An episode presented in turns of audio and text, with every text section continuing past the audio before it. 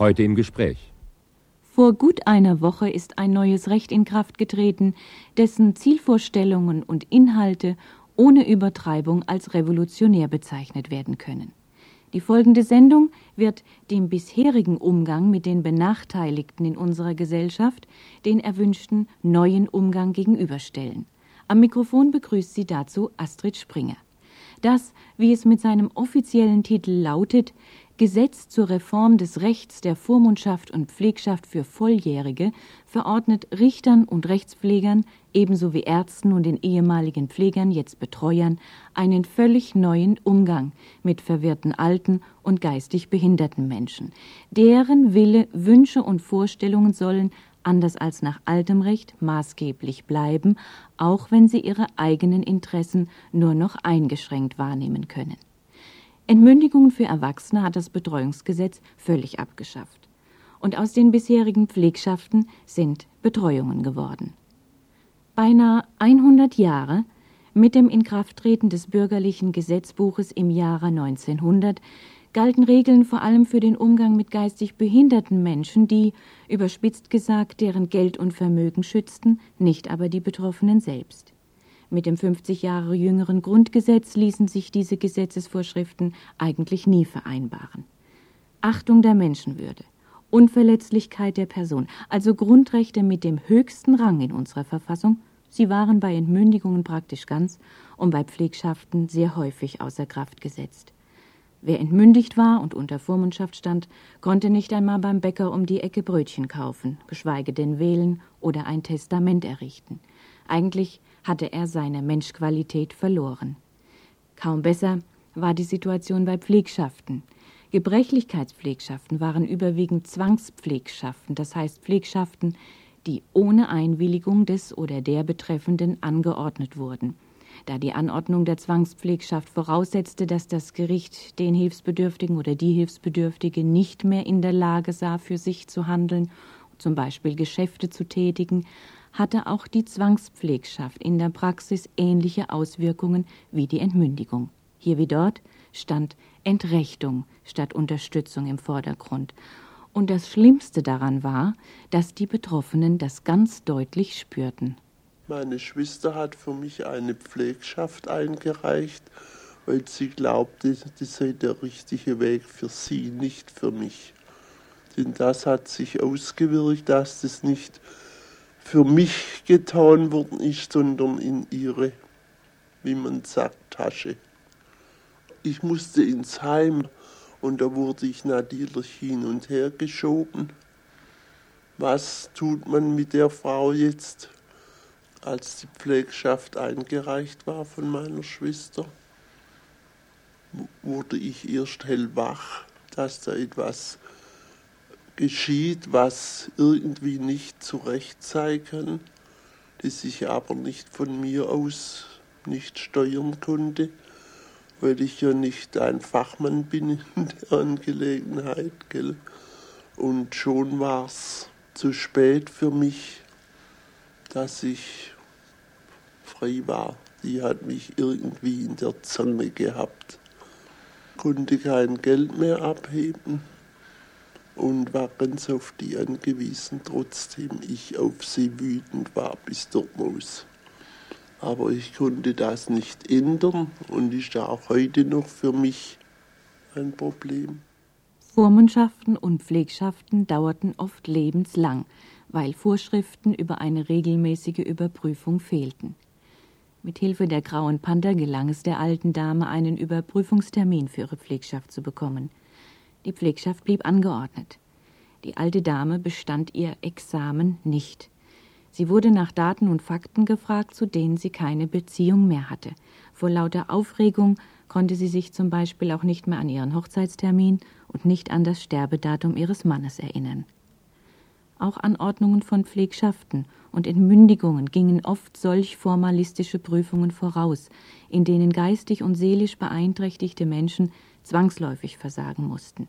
Sie sollten beispielsweise eine längere Reihe von Begriffen oder einen komplizierten Satz nachsagen oder Rechenaufgaben lösen. Wahrhaft untaugliche Methoden, um die noch vorhandenen Fähigkeiten zur Lebensbewältigung zu testen. Pfleger konnten und können für ganz verschiedene Aufgabenbereiche bestellt werden, je nachdem, in welchen persönlichen Angelegenheiten der Betreffende nicht mehr für sich handeln kann, wie zum Beispiel bei der Verwaltung seines Vermögens oder beim Antrag auf Sozialhilfe, bei der Abwehr einer Wohnungskündigung oder bei der Suche nach einem Heimplatz. Rechtspfleger, denen Befugnisse übertragen waren, die künftig nur noch Richter zustehen, empfanden oft tiefes Unbehagen an der eigenen Praxis. Die Rechtspflegerin Barbara Pufan aus Lünen. Das mit der Mängel für mich bestand also ganz äh, gewaltig darin, dass die, die Rechte des Betroffenen auch gerade bei uns von den Rechtspflegern überhaupt nicht berücksichtigt worden sind. Wir haben eigentlich nie die Betroffenen persönlich angehört. Nie. Beispielsweise habe ich Wohnungen genehmigt, dass Wohnungen aufgelöst werden, ohne dass ich den Betroffenen je gesehen habe. Ich habe mich verlassen auf die äh, Beurteilung des Betreuers oder des Pflegers, der sagt, das kann der sowieso nicht mehr entscheiden. Ich habe ein dürftigstes ärztliches Attest es gut sein lassen, in dem nur stand, dauernde Heimunterbringung ist nötig, was ich eigentlich für überhaupt nicht ausreichend halte. Und das ist ja auch im neuen Gesetz eindeutig, äh, kann man es so nicht fortführen. Dann habe ich zum Beispiel Genehmigungen erteilt über Grundstücksverträge. Ich habe also die Häuser sozusagen wegverkauft die Genehmigung erteilt, ohne die persönliche Anhörung. Ganz schwierig wurde es, wenn ein verwirrter Mensch ärztlich behandelt werden musste, aber seine Zustimmung zur ärztlichen Maßnahme nicht geben wollte. Dann erwartete man vom Pfleger, dass er zustimmte. Dazu ein Amtsvormund.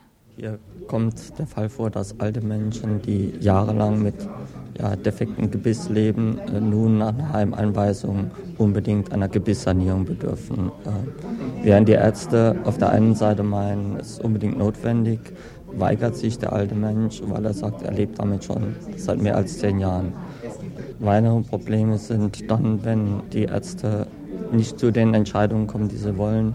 Sie in einem Beispiel eine Frau, die knapp 40 Jahre alt war, die im letzten Stadium AIDS-krank war und sich nicht mehr behandeln lassen wollte.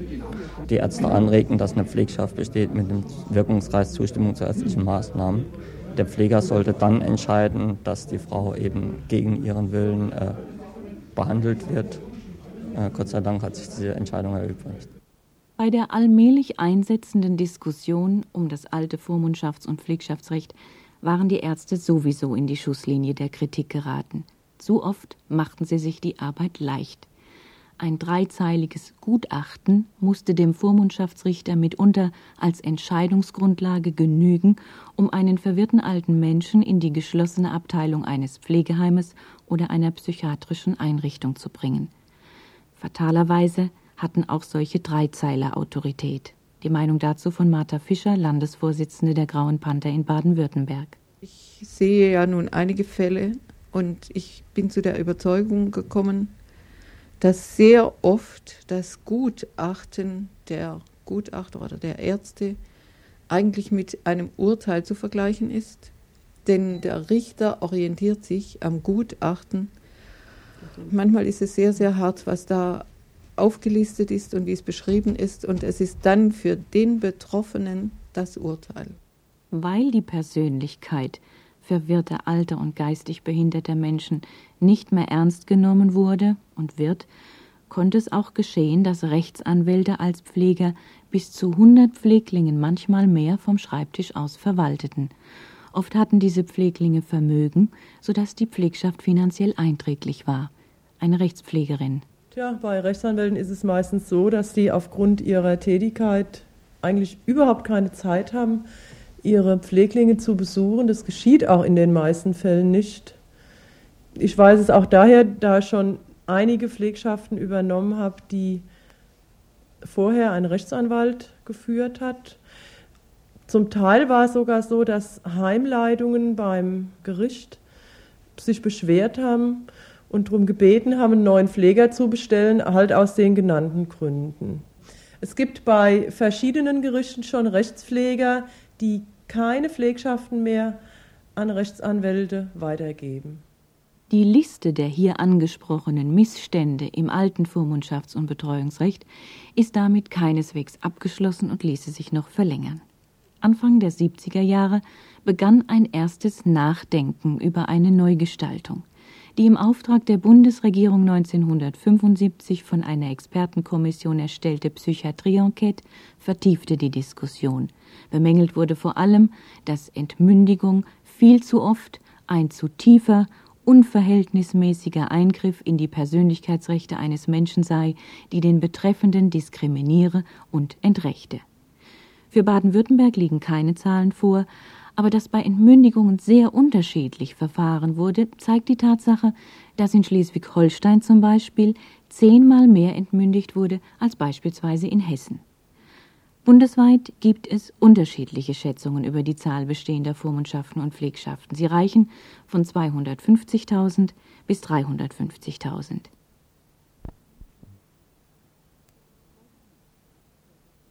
Heute im Gespräch stellt das neue Betreuungsrecht vor.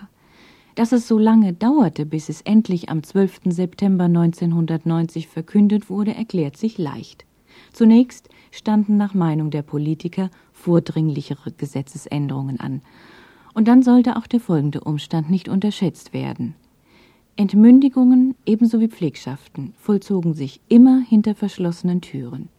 In Wohnungen, Krankenhäusern, Pflegeheimen. Den Kopf wegzudrehen vor sehr viel menschlichem Elend war leicht. Aber wie auch immer, am 1. Januar 1992 ist das neue Betreuungsrecht in Kraft getreten. Der Jurist Dr. Gerhard Richter, der an der Entstehung des Bundesgesetzes beteiligt war, wiederholt die wesentlichen Neuerungen. Es werden zwei Bereiche ganz erheblich verbessert. Zum einen ist es so, dass in Zukunft das Wohl des betroffenen Menschen im Mittelpunkt des gerichtlichen Verfahrens stehen wird und nicht so sehr die vermögensrechtlichen Gesichtspunkte. Man wird das künftige Verfahren so gestalten müssen, dass nicht nur der Richter oder Rechtspfleger, sondern dass auch der Betreuer für den betroffenen Menschen wesentlich mehr Zeit als bisher und wesentlich mehr Zuwendung aufbringt. Bisher ist bei den Fällen der Gebrechlichkeitspflegschaft, die in der Praxis eine weit größere Rolle als die Entmündigung gespielt hat, in manchen Gerichtsbezirken nicht immer angehört worden, sondern man hat sich mit einem Gutachten, in manchen Fällen sogar nur mit einem einfachen Zeugnis des Hausarztes begnügt. Das wird nun grundsätzlich anders. Nahezu in jedem Fall muss der Richter den betroffenen alten, behinderten oder psychisch kranken Menschen anhören wenn dies ausnahmsweise nicht möglich ist, muss ihm ein sogenannter Verfahrenspfleger beigeordnet werden, der dann dafür Sorge trägt, dass alles mit rechten Dingen zugeht. Was sich hinter diesen Juristenworten verbirgt, ist ein millionenschweres Unterfangen. Grob geschätzt wird die Umsetzung des neuen Betreuungsrechtes 200 Millionen Mark jährlich kosten. Wenn der Alte oder Junge jedenfalls aber behinderte Mensch künftig im Mittelpunkt steht, wenn sich um ihn gekümmert werden soll, dann kostet das vor allem Zeit. Wenn Richter, Rechtspflege, Ärzte und Betreuer diese Zeit aufbringen sollen, dann braucht es wesentlich mehr Personal als bisher und das heißt mehr Geld. Kaum war das Gesetz verkündet, meldeten sich die ersten Skeptiker zu Wort, die wegen Geldmangels das Scheitern des Reformprojekts vorhersagten. Einer von ihnen war der Vormundschaftsrichter und Amtsgerichtsdirektor Helmwart Ahlheit aus dem bayerischen Altötting. Mein Pessimismus gründet sich darauf, dass einfach die Arbeitslast, die bei äh, Erfüllung der Anforderungen auf alle Beteiligten zukommt, nicht zu bewältigen ist, ohne zusätzliche Stellen auf dem Richtersektor, und zwar sehr viele Stellen auf dem Richtersektor, wird sich hier ein Verfahren, was den Anforderungen entspricht, nicht äh, erledigen lassen. Ein weiteres großes Problem ergibt sich natürlich wie bisher schon daraus, äh, dass es an der Anzahl der geeigneten Betreuer weiterhin fehlen wird. Daran wird auch das neue Gesetz nichts ändern können. ein guter Betreuer müsste eigentlich sehr viele Kenntnisse haben. Er müsste juristische Kenntnisse haben, er müsste medizinische Kenntnisse haben, er müsste sich in die Person und in die Probleme seines äh, Betreuten hineindenken können. Aber wer hat alle diese Kenntnisse schon? Dies sind alles Probleme, die nicht von der Hand zu weisen sind. Ist doch das Kern- und Herzstück des neuen Betreuungsrechtes der Betreuer. Nach dem Willen des Gesetzgebers soll die Betreuung durch eine natürliche Person, also eine Privatperson, den Vorrang haben. Es kann aber auch ein Verein oder eine Behörde das Amt übernehmen. Betreuer zu finden und Betreuungsvereine aufzubauen, muss deshalb das Hauptanliegen der Landesverwaltungen sein, denn die Durchführung des neuen Betreuungsrechts ist Sache der Bundesländer. Eine Untersuchung aus dem Jahr 1990 ergab, dass sich bereits heute circa 500 Vereine mit Vormundschaften und Pflegschaften beschäftigen. Im Süden der Republik sind solche Vereine eher katholisch, im Norden eher evangelisch. Es gibt bereits erste Erfahrungen mit Betreuungsvereinen, die genau den Vorstellungen des Gesetzgebers entsprechen. Und alle diese erfolgreich arbeitenden Vereine sind bezeichnenderweise aus persönlichem, privatem Engagement entstanden. Einer davon ist der Verein für Beistandschaften in Göttingen, den Werner Schleimer gegründet hat. So aus meiner eigenen Erfahrung sind es Einzelpersonen, die aus der Praxis mit Pflegebefohlenen und Vormündern den Mangel erkennen an geeigneten Einzelpflegern und Einzelvormündern und sich dann überlegen, könnte das nicht ein Verein effizienter gestalten und daraus wird sicherlich aus ganz natürlichen Gründen die Überlegung kommen, einen Verein zu gründen. Es ist natürlich dann auch eine ausreichende Anzahl an Mitgliedern, an aktiven Mitgliedern erforderlich, um sowas zu installieren. Der Verein arbeitet bereits seit neun Jahren. Bestellt wird er vom Gericht für solche Menschen, die sonst keiner betreuen will, nämlich psychisch Kranke und seelisch schwer Behinderte. Ein anderes Beispiel vorbildlicher Vereinsarbeit liefert Günter Keune im Hochtaunuskreis in Hessen. Im Zuständigkeitsbereich des Diplomrechtspflegers gibt es einen großen Bedarf an Betreuern, denn dort liegen verschiedene Alten- und Pflegeheime, Rehabilitationseinrichtungen und ein großes psychiatrisches Krankenhaus. Frage an Günter Keune, der auch zum Vorstand des Bundesverbandes Betreuungsvereine gehört. Wie sieht es bundesweit mit der Umsetzung des Betreuungsrechts aus? Sind die Bedenken, die die Skeptiker vor einem Jahr äußerten, aus dem Weg geräumt? Seit die Landesgesetzgebung bekannt geworden ist, sind die Sorgen größer geworden. Denn eine sinnvolle Durchsetzung des Betreuungsgesetzes ist nur möglich, wenn die Finanzierung stimmt. Und die Finanzierung ist an die Stellen delegiert worden, die eigentlich im Moment das wenigste Geld in den Kassen haben, wegen Asylverfahren und wegen anderer Probleme, Sozialhilfe. Sie sind durch die Landesgesetzgeber auf die Landkreise und kreisfreien Städte delegiert worden. Ist es denn gelungen, rechtzeitig zum Inkrafttreten des Betreuungsgesetzes genügend Einzelbetreuer zu finden? Das wäre sehr schön und sehr wünschenswert. Aber die einzigen, die sich weiterhin die Hacken nach persönlichen Betreuern ablaufen, sind die Betreuungsvereine. Es hat sich nichts daran geändert. Bezüglich der Betreuungsbehörden liegen auch noch keine konkreten Vorstellungen vor. Hier wurde sehr lange abgewartet, bis die Ländergesetzgebung da ist. Landräte und kreisfreien Städte sind künftig diejenigen, die die Betreuungsbehörden zu schaffen haben. Aber da man abwartet, ob diese Zuständigkeit wirklich so bleibt oder ob sich im Gesetzgebungsverfahren noch etwas ändert, werden natürlich hier noch keine endgültigen Tatsachen geschaffen. Baden-Württemberg ist dasjenige Land, das bisher am meisten für die Umsetzung des neuen Betreuungsrechts tut. 20 neue Richterstellen sind bewilligt worden, denn die Arbeit der Vormundschaftsrichter wird sich verdoppeln. Zur Förderung der Betreuungsvereine wurden gut eineinhalb Millionen Mark bereitgestellt. Weitere 50.000 Mark stehen bereit für Fortbildungsmaßnahmen im Bereich des Sozialministeriums. Der Freistaat Bayern tut fast genauso viel. Besonders traurig ist die Lage in Hamburg, hier, wo engagierte Richter 1988 den Vormundschaftsgerichtstag gegründet haben, der das neue Betreuungsrecht mitgestaltet und mitbegleitet hat, bewegt sich so gut wie nichts. Bremen hat bislang noch nicht einmal einen Entwurf für ein Landesausführungsgesetz vorgelegt. Einzelbetreuung, Betreuungsvereine, Betreuungsbehörden. Dies alles ist ja nur das organisatorische Umfeld der eigentlichen Hauptpersonen der zu Betreuenden. Das sind vor allem die alten Menschen, jene, die krank, senil, altersdement sind und die bei der Lebensbewältigung Hilfe brauchen. Doch auch den Jüngeren, vor allen Dingen den geistig Behinderten, bringt das neue Betreuungsrecht per Gesetz mehr Achtung entgegen. Zu den schwierigsten Problemen gehörte hier die Frage der Empfängnisverhütung und damit die Frage der Sterilisation. Nach altem Recht gab es eine Grauzone, in der ohne gerichtliche Kontrolle jährlich mindestens 1000 Sterilisationen auch an minderjährigen geistig Behinderten vorgenommen wurden. Das wird künftig nicht mehr möglich sein. Wenn zu Anfang der Sendung davon die Rede war, dass das neue Betreuungsgesetz eine Revolution darstelle, dann war von der Begründung für dieses große Wort bis jetzt nur ansatzweise die Rede. Es wird nämlich, und das ist eine Revolution, das eherne Prinzip des ehemaligen Vormundschafts- und Pflegschaftsrechtes über Bord geworfen. Wer unter Pflegschaft oder Vormundschaft stand, hatte keinen eigenen Willen mehr.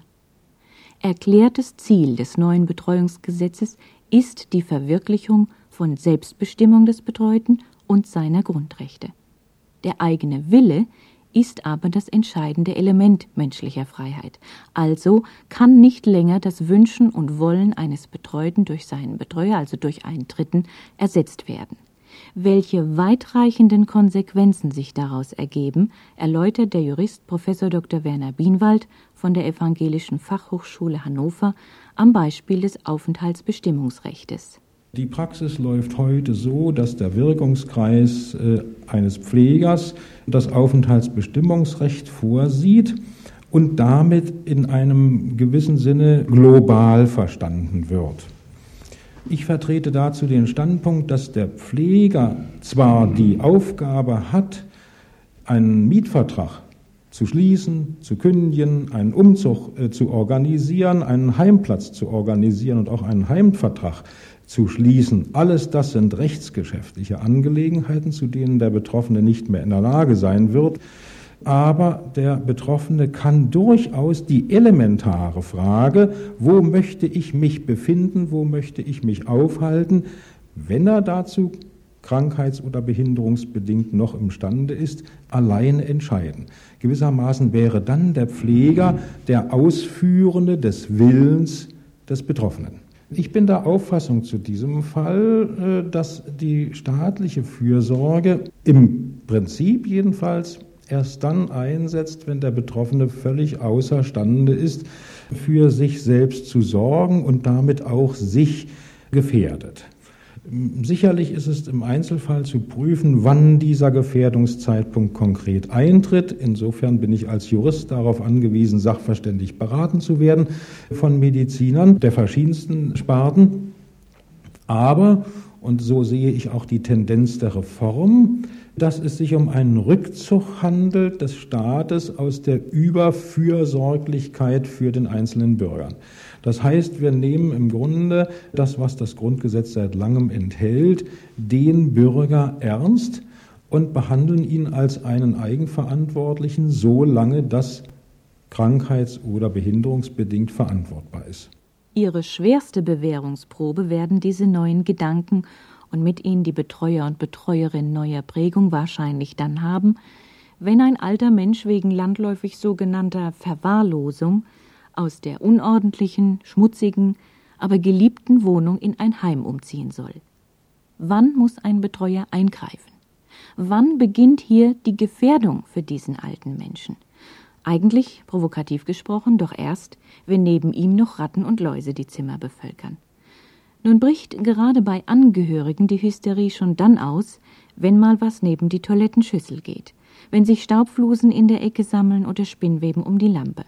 Ein Mensch in mittlerem Lebensalter, besonders verbreitet bei Junggesellen, kann sich zumüllen, wie er will. Keinen geht das etwas an. Ein alter Mensch darf das nicht, denn die Gesellschaft misst mit zweierlei Maß. Wohnungsauflösung bedeutet Verlust des Lebensmittelpunktes, der vertrauten Umgebung, der Freunde und Bekannten. Viele alte Menschen überleben die Zwangsumsiedlung in ein Alten- oder Pflegeheim nicht lange. Nicht von ungefähr hat der Gesetzgeber jetzt hohe Hürden vor die Wohnungsauflösung gesetzt. Kündigung der Wohnung zum Beispiel oder Verkauf von Möbeln müssen dem Betreuer vom Vormundschaftsgericht genehmigt werden. Kündigung durch den Vermieter beispielsweise muss der Betreuer dem Gericht sofort mitteilen. Es gibt weitere wesentliche Verbesserungen im neuen Recht. Die Betreuung darf keine praktische Auswirkung mehr auf die Geschäftsfähigkeit haben. Besonders diejenigen, die nach altem Recht unter Zwangspflegschaft standen, wurden auch ohne formelle Erklärung zum Beispiel von Banken wie Geschäftsunfähige behandelt. Es stellt sich die Frage, ob durch diese neue Liberalität nicht eine erhebliche Unsicherheit im Rechtsverkehr entsteht. Dazu Werner Bienwald. In Zukunft wird es nach wie vor Probleme geben an der Stelle, wo jemand sich so verhält, wie wenn er imstande wäre, seine Geschäfte zu erledigen.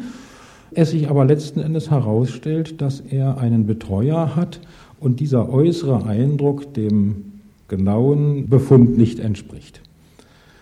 Hier wird es möglicherweise in der Praxis dann schwierig werden, nachzuweisen, dass der Betroffene im Zeitpunkt des Handelns gar nicht allein handeln durfte. Die Gesellschaft und der Einzelne sollten sich bemühen, etwas risikofreudiger zu sein. Sie sollten sich auch bemühen, etwas mutiger zu werden, was Auseinandersetzung, Kommunikation angeht. Und sie sollten auch versuchen, nicht ständig in der Angst vor eventueller Haftung zu leben. Bei einem, der nichts hat, haben Firmen auch kein Interesse am Vertrag festzuhalten. Früher schickte der Pfleger seine Bestallung und schon wurde rückabgewickelt. Das sind jedenfalls die Erfahrungen noch nach altem Recht. Im Gegensatz zu früher darf ein Betreuter künftig auch heiraten. Er darf wählen und ein Testament machen. Nur in den seltenen Fällen, wo er sich selbst oder sein Vermögen gefährdet, kann das Vormundschaftsgericht einen Einwilligungsvorbehalt anordnen. Das ist dann der stärkste staatliche Eingriff, den das neue Betreuungsrecht vorsieht. Apropos Vermögen. Nicht dessen Schutz steht länger im Vordergrund der Betreuung, sondern das Wohlergehen des Betreuten oder der Betreuten.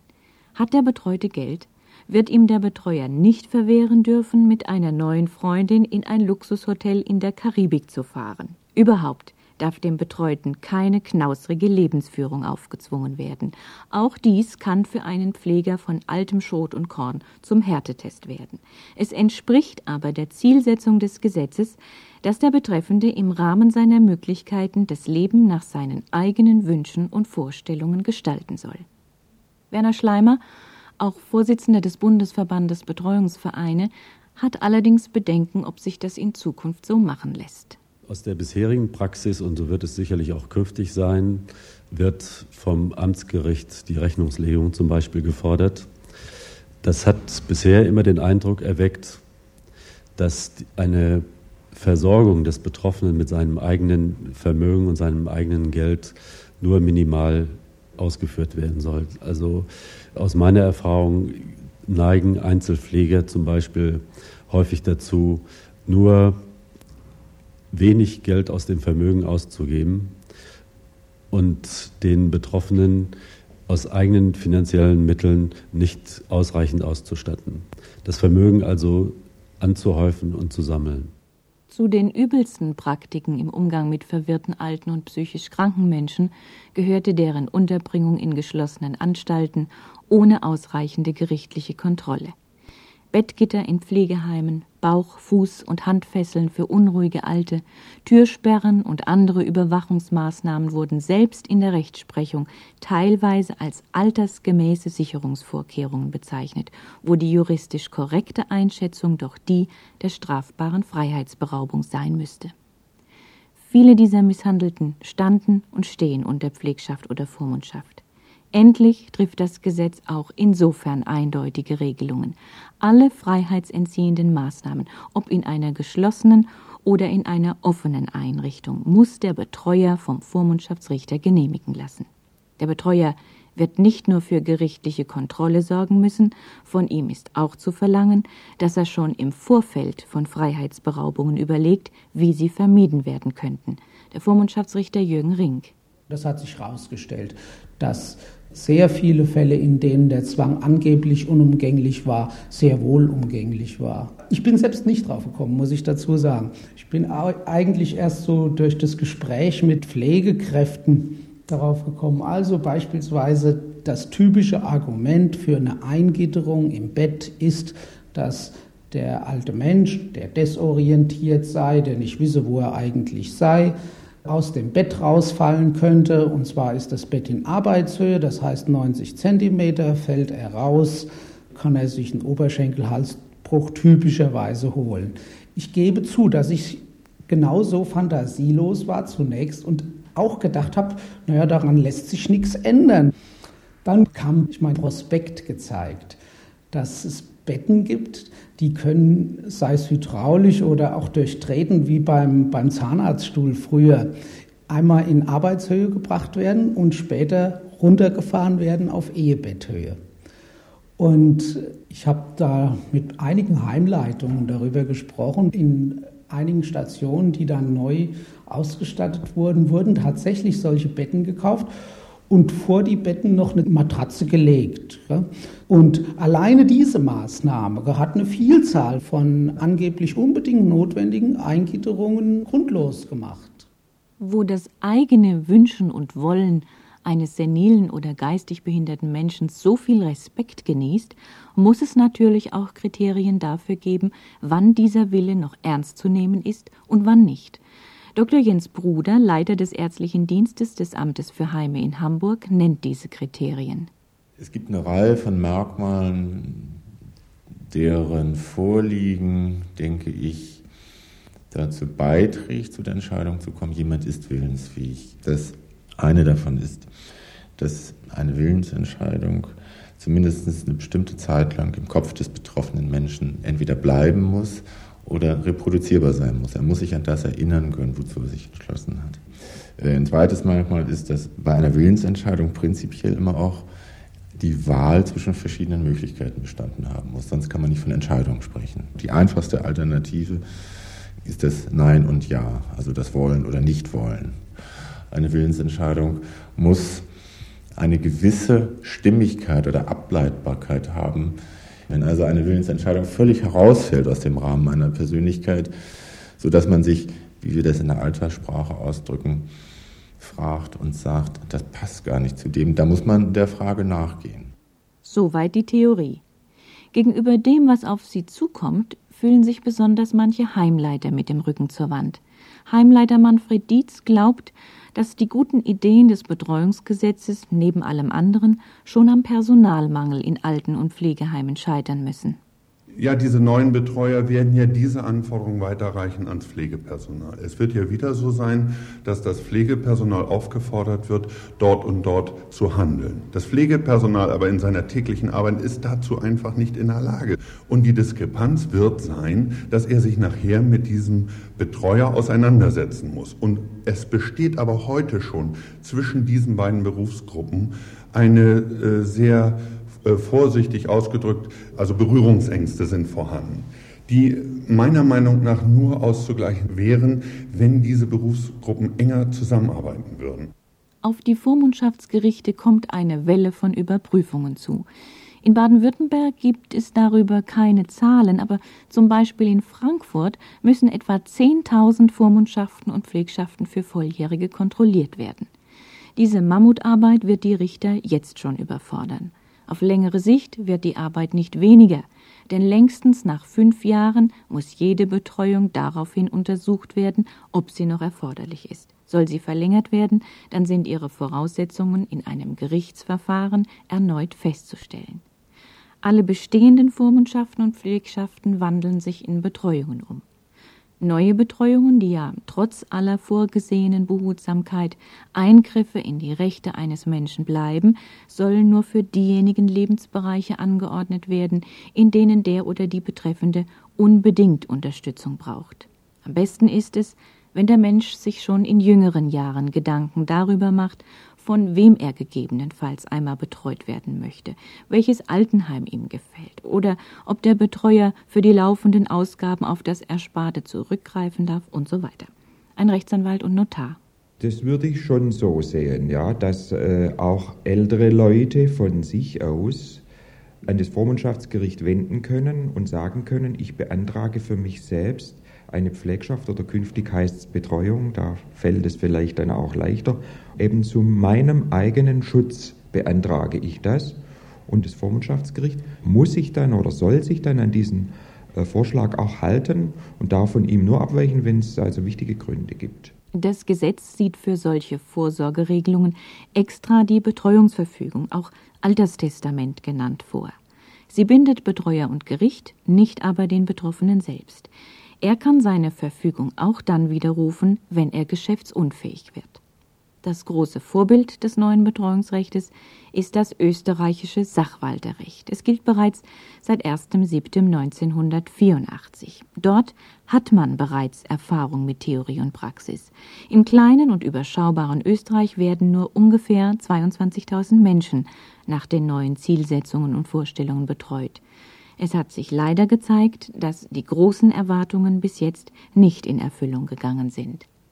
Diejenigen, die das Betreuungsgesetz in Bonn mitgestaltet haben, sind weniger pessimistisch, als sie nach Lage der Dinge und in Anbetracht des großen Betreuermangels eigentlich sein müssten. Der Jurist Gerhard Richter setzt auf die bessere Bezahlung. Es ist so, dass einmal die finanziellen Anreize durch das neue Gesetz für Betreuer verbessert werden. Immerhin kann ein ehrenamtlicher Betreuer für seine Aufwendungen im Jahr eine Pauschale von 300 Mark künftig erhalten. Das ist immerhin schon etwas.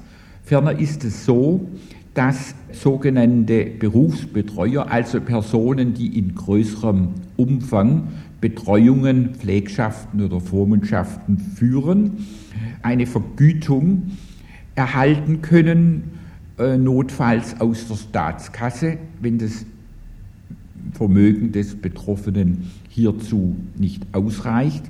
Und der Stundensatz, der hier vorgesehen ist, beträgt nach dem Betreuungsgesetz 20 bis 60 Mark, in Extremfällen auch bis zu 100 Mark. Es stehen auch schon Menschen bereit, für die der Beruf des Betreuers eine neue Lebensperspektive sein könnte.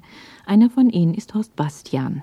Ich bin arbeitsloser Diplompädagoge, betreue seit äh, sechs oder sieben Jahren meinen geistig behinderten Schwager, bin ich also Vormund und äh, habe durch eine Bekannte äh, mitgeteilt bekommen, dass es einen Verein gibt, der Betreuer sucht. Und daraufhin habe ich mich hingewandt und die haben mir den Tipp gegeben, mich an das Amtsgericht zu wenden, dass ich zum Beispiel Pflegschaften übernehmen kann. Ich bin daran interessiert, das äh, eventuell mal hauptberuflich zu machen. Das heißt, äh, 10 oder 15 oder 20 Pflegschaften zu übernehmen.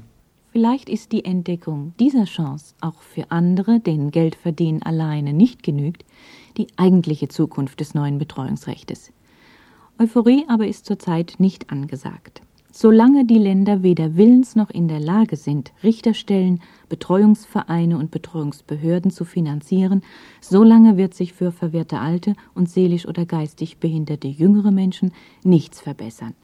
Das wird sich nur ändern, wenn breite Kreise der Bevölkerung, darunter auch Politiker, erkennen, dass dieses Gesetz jede und jeden angeht, gerade auch die, die heute noch jung und aktiv sind und in 20 oder 30 Jahren schon zu denjenigen gehören können, für die das neue Betreuungsrecht gemacht wurde. Die Sendung heute im Gespräch stellte das neue Betreuungsrecht vor. Am Mikrofon verabschiedet sich Astrid Springer.